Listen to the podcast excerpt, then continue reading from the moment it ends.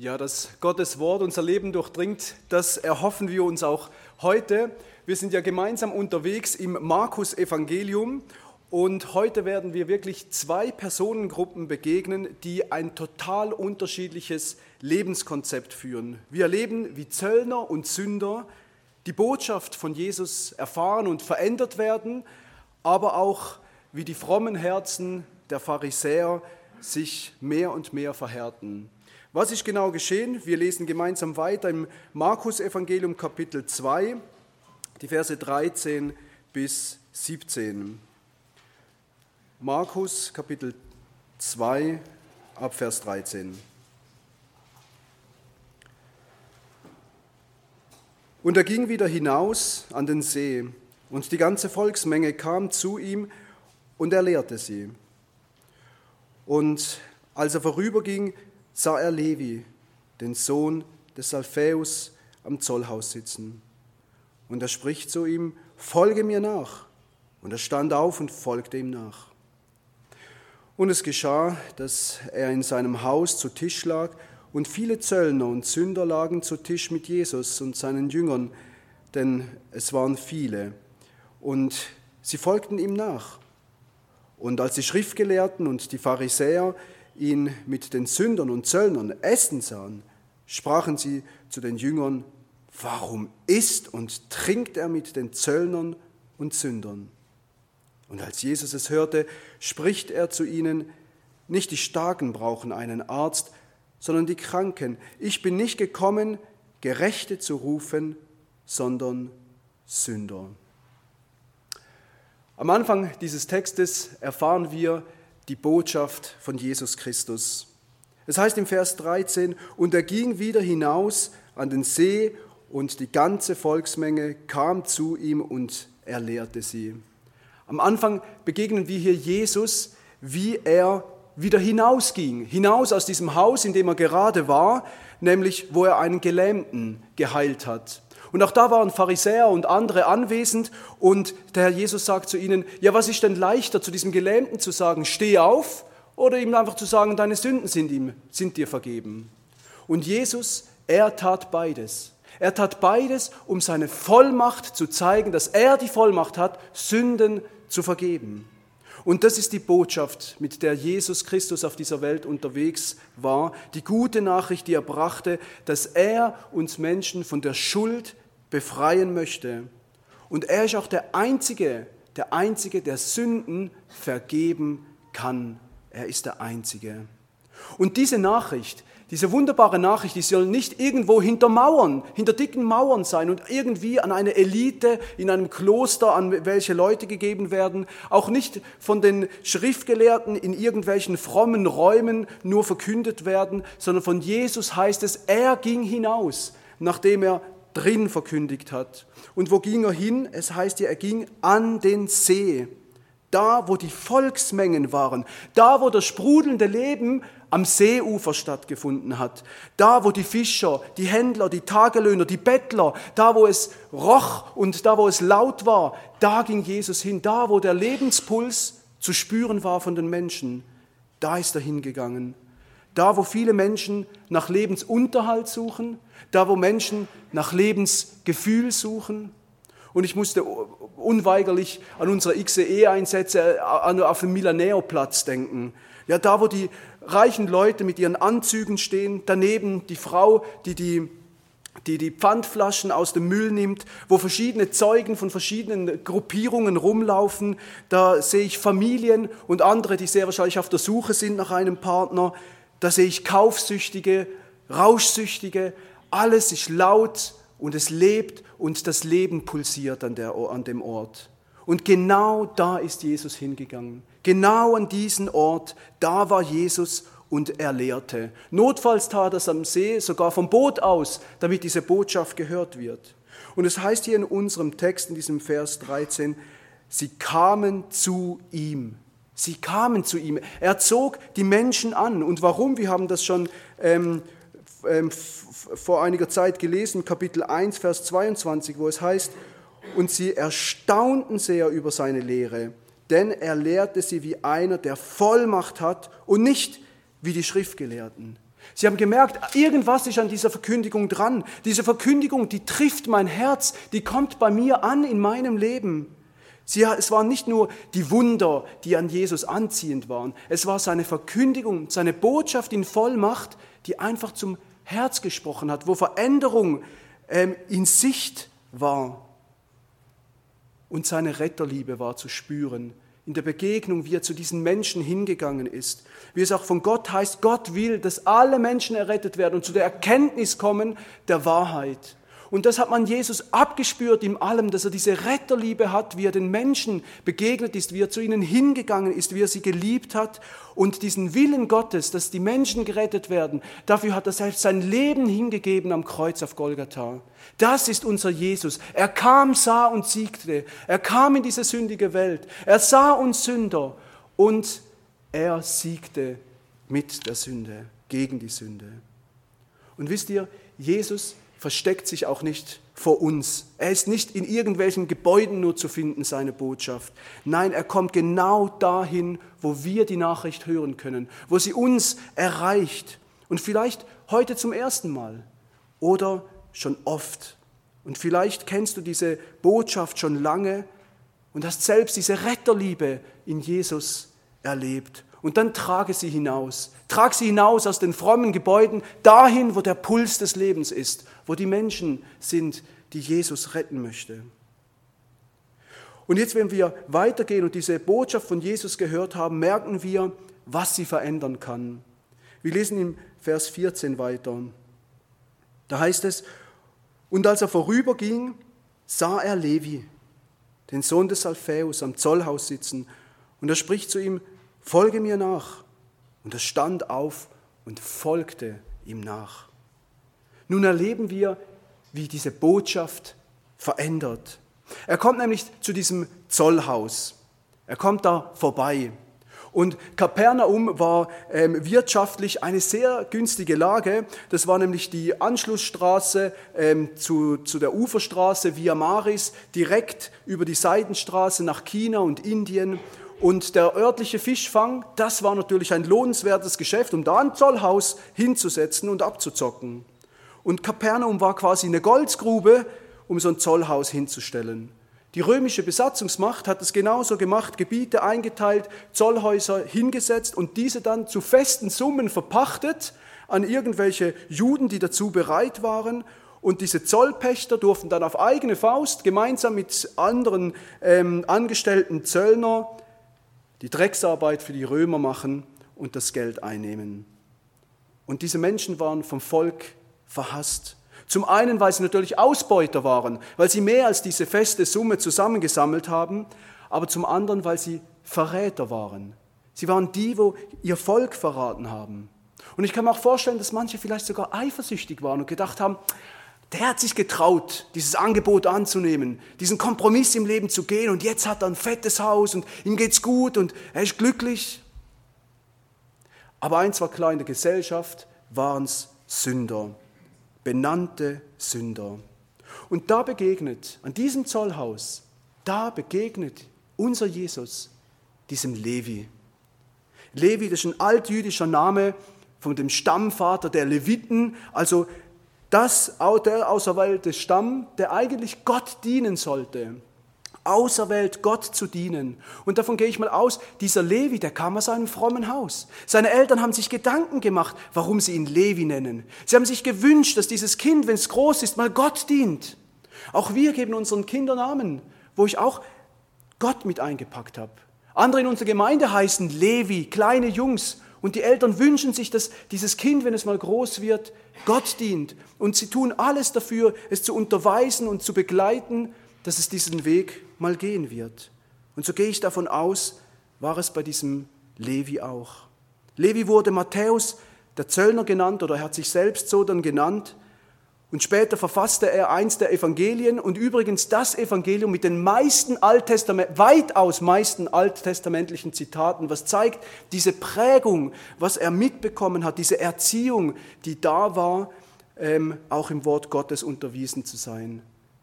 Aber wie kam es zu dieser Berufswahl? Wie konnte er so von dem Kurs abkommen, dem ihm gegeben wurde? Warum ist er dieser diesen riesigen Kompromiss eingegangen, für viel Geld seine ganzen anerzogenen Überzeugungen abzulegen. Und es gibt nur die Antwort, die Kinder gehen ihren Weg. Ich bin meinen Weg gegangen, trotz allen guten Erziehungsmaßnahmen. Ihr seid euren Weg gegangen, trotz aller Prägung. Und auch eure Kinder werden ihren Weg gehen. Und das ist manchmal schmerzhaft, besonders in der Gemeinde, das mitzuerleben, wie Kinder gut geprägt werden, vieles mitbekommen, viel gebetet wird, aber sie gehen ihren Weg. Und es ist schmerzhaft, diese mitzuerleben und zu gehen. Aber die Botschaft hier ist ja, dass Jesus verändert. Wir sehen hier in diesem Vers 14 genau in diesen einen Moment hinein, wo wir den Wendepunkt im Leben von diesem Levi erleben dürfen. Nämlich da, wo Jesus ihn sah. Und das ist der Wendepunkt, wenn Jesus uns sieht. Und ich weiß nicht, ob er Jesus schon kannte. Ich meine, äh, Jesus war in Kapernaum heimisch. Vielleicht haben sie schon öfters diskutiert. Vielleicht hat er immer wieder heimlich zugehört. Vielleicht sind sie sich auch noch nie begegnet. Ich weiß es nicht. Aber Jesus geht auf ihn zu und sagt zu ihm, folge mir nach. Er hat in Vollmacht zu seinem Herzen gesprochen und er wurde vor die Wahl gestellt eine klare Entscheidung zu treffen. Und er tat es. Ich weiß nicht mit welcher Vorkenntnis, mit welcher Vorarbeit an seinem Herzen, aber es heißt, er stand auf und folgte ihm nach. Er ließ seine Arbeit liegen, er ließ sein Haus und zog mit Jesus bis nach Jerusalem, wo er sein Tod und seine Auferstehung erlebte und danach sein Leben damit einsetzte, diese Nachricht der Sündenvergebung bis zu seinem Tod zu verkündigen. Das war Levi.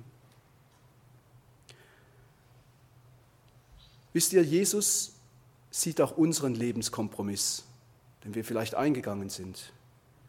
Und irgendwann ist der Zeitpunkt da, egal ob du Jesus schon lange kennst und die biblischen Geschichten kennst, einen frommen Hintergrund hast, so erzogen bist oder anders erzogen bist, eigene Lebensziele im Zentrum hast oder was auch immer, aber wenn Jesus dir begegnet und in dein Leben hineinspricht, darf dann ein Wendepunkt da sein, ein Wendepunkt, wo Jesus verändert. Und wie das im Leben auch aussieht von unserem Levi, sehen wir im Vers 15. Da heißt es, und es geschah, dass er in seinem Haus zu Tisch lag. Und viele Zöllner und Sünder lagen zu Tisch mit Jesus und seinen Jüngern, denn es waren viele und sie folgten ihm nach. Ja, Jesus verändert. Er verändert und das wurde im Leben vom Levi gleich sichtbar. Nämlich, da passierte was in seinem Haus, da ging endlich was ab. Dieses große Haus, es wurde doppelt betont, da sind viele drin, dieses große, mächtige Haus. Er setzte seinen Platz und seine Beziehungen ein, um einzuladen. Das heißt, sie lagen zu Tisch, das ist eine schöne Formulierung für, sie haben halt ein Gastmahl gehalten, aber was war das für ein Mahl, das da stattgefunden hat? In erster Linie war es ein Mahl, für Jesus. Anscheinend ist die Technik weg.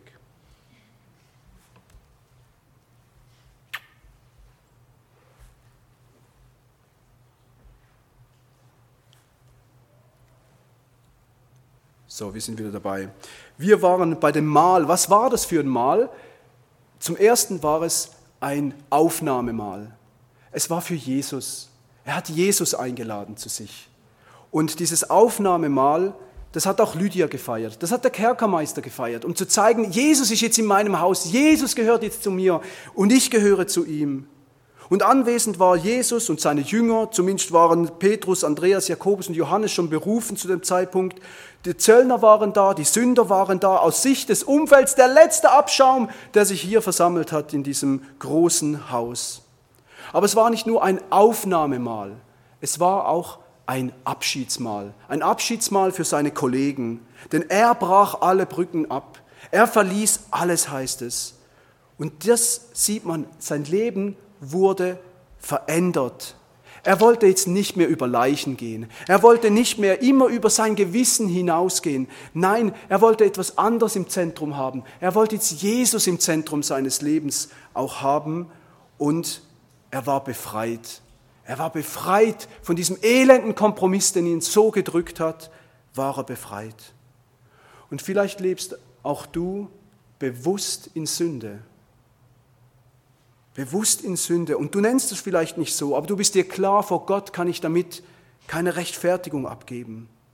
Und du verdrängst es vielleicht mit Konsum, mit allem, was sich irgendwie nach Leben anfühlt. Kleider kaufen, Alkohol, Urlaub, Filme, was auch immer. Aber wisst ihr was? Jesus ist genau da. Er ist auch da dabei, um uns zu verändern.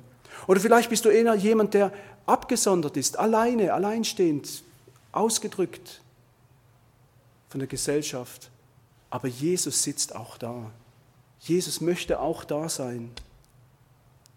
Und wenn Jesus dich schon verändert hat, dann stell ihn anderen vor, und zwar allen anderen. Nutz, was du hast und setz alles ein, damit andere mit Jesus am Tisch sitzen. Die Veränderung bei Levi war gewaltig. Aber diese Botschaft der Sündenvergebung erreichte nicht nur Levi, sondern auch die Pharisäer waren da. Und wir lesen im Vers 16, wie es sie getroffen hat.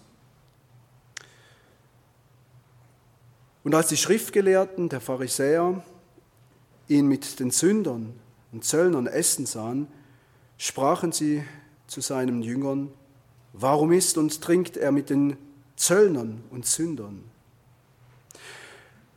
Jesus Jesu Botschaft der Vergebung, die will uns eigentlich verändern. Das ist sein Ziel. Aber wer die Botschaft abwehrt, dessen Herz kann sich verhärten. Und da saß nun der Abschaum der Gesellschaft mit Jesus und seinen Jüngern. Es war ein offenes Esszimmer, jeder, der wollte, konnte hineinsehen. Und da waren jetzt die Schriftgelehrten der Pharisäer. Ja, wie auch heute gibt es, gab es viele fromme Gruppierungen. Da waren die politisch römerfreundlichen Sadduzäer, die einzig wahren Essener und natürlich die ganz schriftgetreuen Pharisäer. Und alle die hatten ihre Schriftgelehrten und die wurden darauf angesetzt, Jesus zu kontrollieren, zu hören, zu bewerten. Und so kam es zu diesem Blick in dieses Wohnzimmer bei dem Matthäus, dem Zöllner, unserem Levi. Und diese Pharisäer, das ist ja immer so ein bisschen schlecht besetzt bei uns. Aber Pharisäer bedeutet eigentlich Abgesonderter. Die Pharisäer waren die, die nicht der griechischen Sitte sich einfach angepasst haben, sondern Gott treu geblieben sind. Die Pharisäer waren die, während der griechisch-syrischen ähm, Besatzung, also vor den Römer, standen sie gegen alle heidnischen Religionspraktiken, ähm, standen sie auf. Da war der große Makkabäeraufstand. Und als dann diese Makkabäer begonnen haben, Priester einzusetzen, die nicht nach Gottes Plan eingesetzt werden sollten, sind sie die gewesen, wo aufgestanden sind und haben gesagt, nein, Opposition, da macht man nicht mit. Und auf einen Schlag wurden 800 Pharisäer am lebendigen Leib gekreuzigt an diesem Tag. Das sind die Pharisäer, die aufgestanden sind für die Treue dem Wort Gottes gegenüber. Und später wurden sie zu der herrschenden Partei im Judentum und es entstand ein riesiger Gesetzesapparat als Maßstab für echte Frömmigkeit. Und wie sahen sie Jesus? Natürlich hatten sie eine brennende Messias-Erwartung. Und einige von ihnen haben Jesus ja als Messias erkannt. Da war Jairus, Nikodemus, Paulus. Andere haben letztendlich keine Entscheidung getroffen, wie Gamaliel. Aber die Mehrheit lehnten ihn ab. Wie wir es auch im übernächsten Text lesen, Kapitel 3, Vers 6. Und die Pharisäer gingen sogleich hinaus und hielten Rat mit dem Herodionischen Rat gegen ihn, wie sie ihn umbrächten. Wer die Mahnung, das Reden, die Botschaft verstößt, kommt an den Punkt, wo er Jesus nur noch loshaben möchte. Aber wie sah Jesus diese Pharisäer? Wie ging er mit ihnen um? Er predigte für sie. Er ging zu ihnen hin. Er ließ sich auf Diskussionen am Anfang ein. Und er war auch mit ihrer Lehre war er eins. Er hat den Leuten gesagt, hey, was Sie lehren, das tut, das ist in Ordnung, aber nicht Ihre Werke, aber nicht Ihre Werke. Und sie hatten auch vieles gemeinsam, wie zum Beispiel die Frage der Auferstehung. Da gab es ja ganz andere Ansichten, aber mit den Pharisäern war Jesus in der Lehre eigentlich gemeinsam auf dem Weg.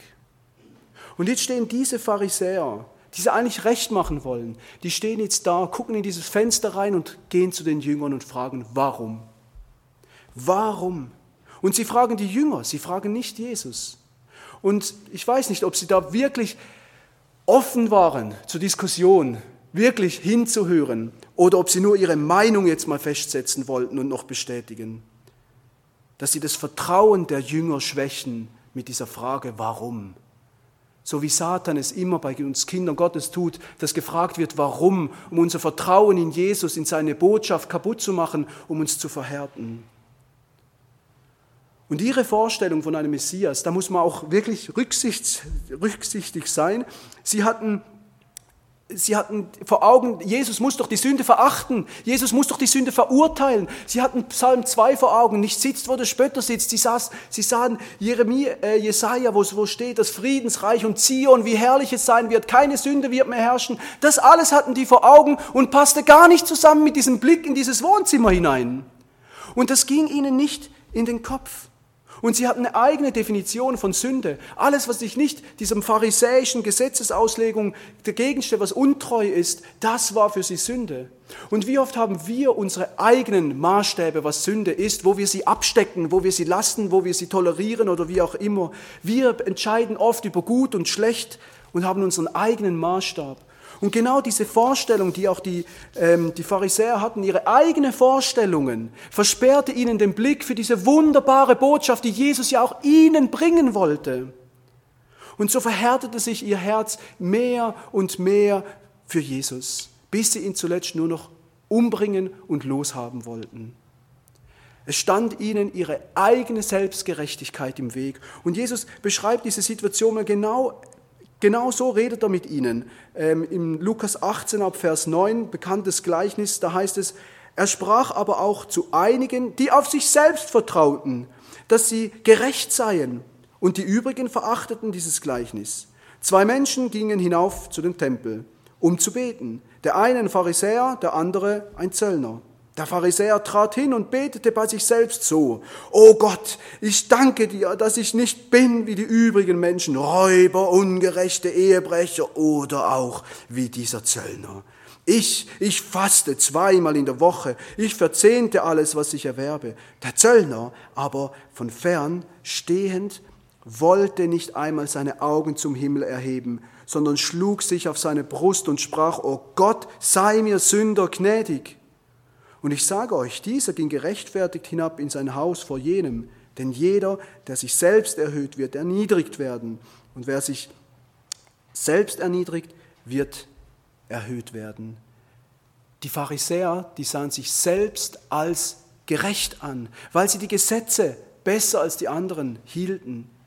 Und sie erkannten nicht, ich brauche Hilfe,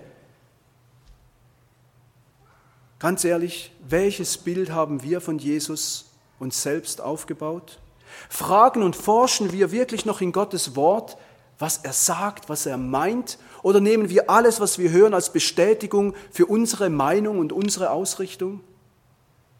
Manchmal steht uns auch unsere eigene Vorstellung von Frömmigkeit dick im Weg. Und dann findet keine Veränderung wie beim Zöllner in unserem Herzen statt, sondern Verhärtung wie bei den Pharisäern. Lass Jesus in dein Leben hineinsprechen, damit du nicht hart wirst für sein Reden. Bleibe ein gutes, gereinigtes Ackerfeld, das Frucht tragen kann. Und diese Verhärtung und Verstockung des Herzens kommt in der Bibel immer wieder vor. Und immer geht es darum, wo der Mensch seine Vorstellungen nicht loslassen will, Gottes Willen nicht annehmen will und der Punkt erreicht ist, wo Gott den Menschen in seiner Sünde lässt und sie dahingegeben sind in ihrer Sünde. Und es ist auch die Warnung in unsere Zeit hinein, wie es mal in Epheser 4 ab Vers 18 heißt, in Eitelkeit ihres Sinnes, verfinstert am Verstand, entfremdet dem Leben Gottes wegen der Unwissenheit, die in ihnen ist, wegen der Verhärtung ihres Herzens, die, dass sie alle Empfindungen verloren, sich selbst der Ausschweifung hingegeben haben, um alle Unreinheit mit Gier auszuüben. Das schlechte Gewissen, das Sprechen Gottes in das Leben hinein immer mehr verdrängen, um der Sünde leben zu können. Und spätestens jetzt merken wir, es geht auch um unser Herz. Es geht auch um unser Herz. Und so geht es auch weiter im Vers 17, wo er spricht und sagt im ersten Teil, Und als Jesus es hörte, spricht er zu ihnen, nicht die Starken brauchen einen Arzt, sondern die Kranken. Jesus hört. Sie haben nicht Jesus gefragt, aber Jesus hört unsere Fragen, unsere Zweifel, unsere Schlussfolgerungen, unsere Motive. Jesus hört alles und sieht alles. Und er sieht das Herz ganz genau, wie es meint. Und er gibt eine Antwort. Er kommt und gibt Antwort. Nicht immer die Antwort, die wir hören wollen, aber die Antwort, die uns verändert, die uns so verändert, wie er es haben möchte. Nicht die Starken brauchen einen Arzt, sondern die Kranken. Er fragt eigentlich die Pharisäer direkt zurück und fragt, ja, wer braucht denn Hilfe? Der, der natürlich sucht. Und habt ihr nicht gesehen, wie krank die Zöllner eigentlich sind? Ihr habt sie doch alle Sünder genannt. Ihr habt doch gesehen, wie sie leiden. Ja, ihr habt sie so genannt. Und sie sind Sünde, krank an Sünde. Und sie werden daran sterben. Und nicht nur den ersten Tod, sondern den zweiten Tod, ewig getrennt von Gott. Und Jesus macht den Pharisäern klar, ihr, ihr Pharisäer, ihr beachtet jedes kleine Buchstäbchen aus dem Gesetz. Alles beachtet ihr und seht euch selbst als gerecht, habt aber kein Erbarmen mit den Menschen, die wirklich geistliche Hilfe brauchen. Kein Erbarmen. Das sagt er ihnen zurück als Antwort. Wie es auch im Lukas-Evangelium in einem noch bekannteren Gleichnis mal sagt, aber auch genau in diesem Kontext zu diesen Pharisäern. Lukas 15 ab Vers 1. Es kamen aber alle Zöllner und Sünder zu ihm, um ihn zu hören. Und die Pharisäer und die Schriftgelehrten murrten und sprachen, dieser nimmt Sünder auf und isst mit ihnen. Also gleiche Sache. Er sprach aber zu ihnen dieses Gleichnis und sagte, welcher Mensch unter euch, der hundert Schafe hat und eins von ihnen verloren hat, lässt nicht die 99 in der Wüste zurück und geht dem Verlorenen nach, bis er es findet? Und wenn er es gefunden hat, legt er es mit Freuden auf seine Schultern. Und wenn er nach Hause kommt, ruft er die Freunde und Nachbarn zusammen und spricht zu ihnen, freut euch mit mir, denn ich habe mein Schaf gefunden, das verloren war. Ich sage euch, ebenso wird Freude sein im Himmel über einen Sünder, der Buße tut, mehr als über 99 Gerechte, die die Buße nicht nötig haben. Jesus freut sich über jeden bekennenden Sünder und nicht über christlich Sozialisierte, die Sünde kleinreden und keine Hilfe zu brauchen scheinen. Aber Jesus ist der Arzt. Er stellt die Diagnose, dass wir sündenkrank sind. Aber er gibt auch die Heilung und er bezahlt sogar die Rechnung dafür. Wer aber diese Diagnose nicht glaubt und keinen Arzt aufsucht, kann keine Heilung erfahren. Und genau das war die Tragödie der Pharisäer. Das war genau ihr Loch. Wie es im Vers 17b beendet und zu ihnen sagt und erklärt, ich bin nicht gekommen, Gerechte zu rufen, sondern Sünder. Ich bin gekommen, ja vom Vater her bin ich gekommen, ich bin gesandt, um zu diagnostizieren und ich bin gekommen, um zu heilen. Und die Pharisäer, die dachten, weil Jesus mit den Sündern am Tisch sitzt, dass er die Sünde duldet.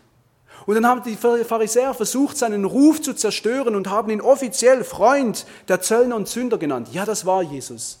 Und sie haben ihn auch Fresser und Säufer genannt. Aber das war er nicht, denn jede Begebenheit, wo sie zusammensaßen, war seelsorgerlicher, missionarischer Art und nicht, dass er ihren Lebensstil damit für gut geheißen hat. Aber Jesus verurteilte Sünde immer aufs Schärfste. Er hat sie nicht stehen lassen. Er sprach sie klar an, aber keine oberflächliche Diagnose mit ein paar Behandlungen von irgendwelchen Symptomen im Leben, sondern er ging immer das Grundproblem an. Er sprach immer das an, was wirklich das Problem ist.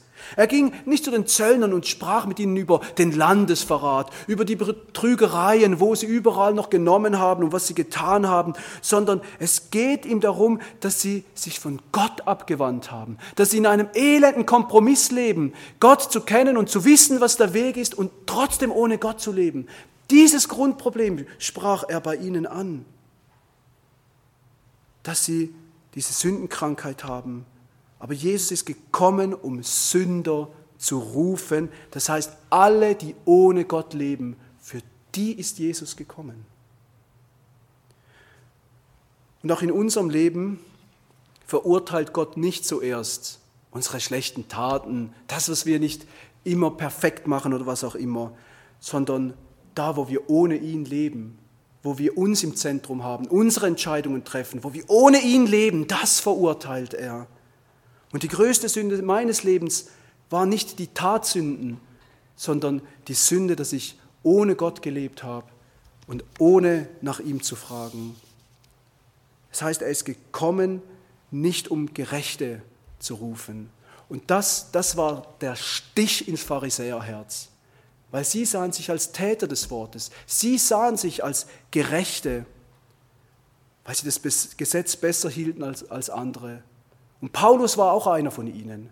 Aber er kam zu der Erkenntnis, zu der großen Sündenerkenntnis, ich bin der größte aller Sünder. Ich bin der größte aller Sünder. Das war seine Erkenntnis. Und wir müssen es uns auch sagen lassen. Wir müssen es uns sagen lassen, dass wir Sünder sind und Hilfe brauchen. Nicht nur einmal zu einer Bekehrung, sondern dass wir Sünder sind und Hilfe brauchen, und zwar beim richtigen Arzt. Und ich frage mich, wenn Jesus heute kommen würde, wo würde er hin? Wo würde er sein heute Morgen? Würde er bei uns sein oder wäre er da draußen bei den Menschen? Er wäre bei allen Menschen, die bußfertig sind, die bereit sind, ihr Herz zu öffnen, die bereit sind, die Veränderung durch seine Botschaft anzunehmen. Da würde Jesus hingehen. Und mir ging es persönlich so, ich hatte lang, das habe ich erst spät verstanden, lang gar keine richtige Sündenerkenntnis. Ich habe gemerkt, ja, das mache ich falsch und das passt nicht, aber da mache ich auch mal was Gutes und alles, was ein schlechtes Gewissen da war, habe ich halt mit irgendwas betäubt. Aber ich hatte keine Einsicht, dass das eigentliche Problem ist, dass ich ohne Gott lebe, dass ich ihn kenne, aber tue, was ich will. Dass ich im Kompromiss lebe, wie der Levi. Und als ich das zugeben konnte, als ich das erkannt habe, das war die echte Sündenerkenntnis. Und Jesus sagt, folge mir nach. Ich komme zum Fazit dieser Bibelstellen. Und mir ist aufgefallen, Jesus stellt immer wieder Zöllner und Pharisäer gegenüber in der ganzen, im ganzen Neuen Testament.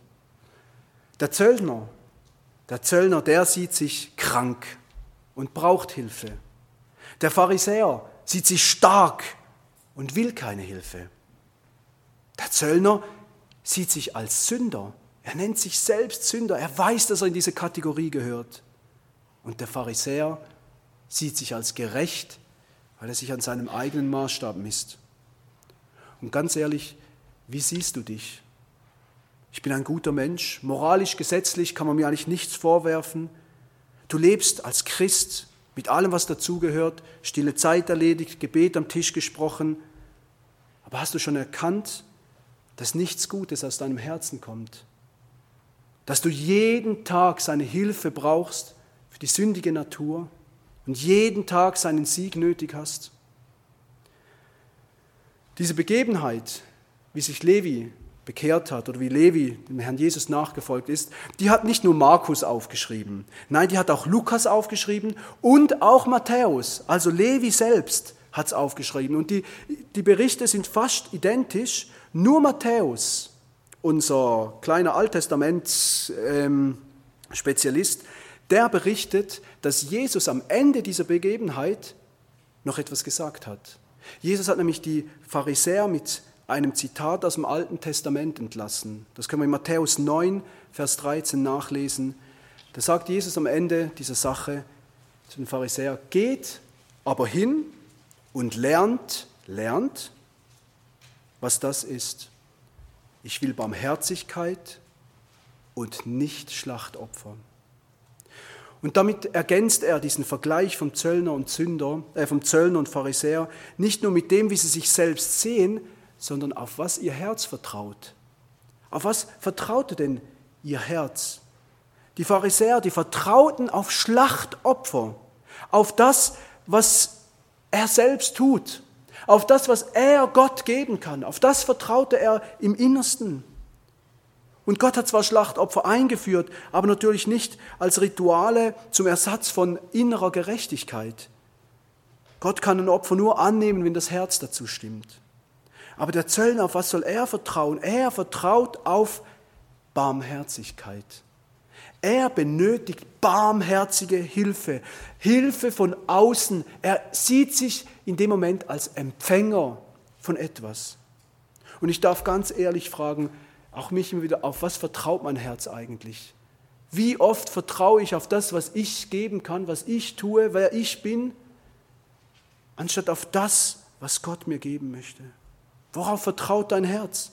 Auf das, was du geben kannst, du tun kannst? Oder auf das, was du von Gott jeden Tag barmherzig empfangen darfst? Gib dich ganz vor Gott hin, wie der Zöllner, und schrei, Herr, sei mir Sünder gnädig. Lass dich verändern, verändern von Jesus, von seiner Botschaft, damit sich dein Herz nicht verhärtet. Und ich muss ganz ehrlich sagen, selbst in der Vorbereitung auf diese Predigt hat Gott mir Sünde in meinem Leben aufgezeigt, aufgedeckt, wieder angesprochen. Und ich merke, wie ich sie nicht zugeben möchte, wie ich nicht dazu stehen will, wie ich mich nicht als das definieren will und zugeben will, dass ich nicht freikomme. Und ich merke, wie ich in der Gefahr stehe, vom Wort Gottes mehr und mehr einen Schutzmantel zu haben, wo es abprallt, das Reden Gottes. Deswegen müssen wir uns verändern lassen. Und die Botschaft der Sündenvergebung hat mich und dich heute erreicht. Sie ist da. Aber was wird in unserem Herzen jetzt passieren? Veränderung? Verhärtung? Und ich hoffe, dass das geschieht, was mein wohl meist zitiertes Gebet ist aus Johannes, 1. Johannes 1, Vers 9. Wenn wir unsere Sünden bekennen, so ist Gott treu und gerecht, dass er uns unsere Sünden vergibt und uns reinigt von aller Ungerechtigkeit. Dass uns das jeden Tag neu auf das schauen lässt, was Gott tut, uns gibt. Und vielleicht ist es heute für dich der erste Schritt. Der erste Schritt, sich dieser Botschaft von Jesus mal wirklich zu öffnen. Dann sprich mit ihm darüber, bete zu ihm, sag ihm diese Dinge. Und wenn du schon lange als Christ lebst, dann höre auf die Botschaft von Jesus. Lass sie nicht abprallen. Lebe jeden Tag aus der Sündenvergebung, weil wir sie brauchen. Und sehe dich nur als gerecht, nur als gerecht in ihm und durch sein Werk allein. Jesu Botschaft verändert oder verhärtet unser Herz. Amen. Ich bete noch.